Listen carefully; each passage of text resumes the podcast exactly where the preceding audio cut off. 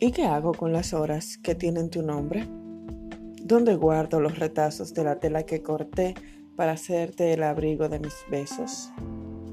¿Cómo apilo los montones de ocurrencias que en mi mente corrían al imaginarte? Si a mí no me gusta acumular. ¿Cómo le pongo candado a este libro que se ha escrito el final varias veces, pero él, él encuentra el próximo tomo? ¿Qué hago con los tatuajes que se marcaron en mis recuerdos?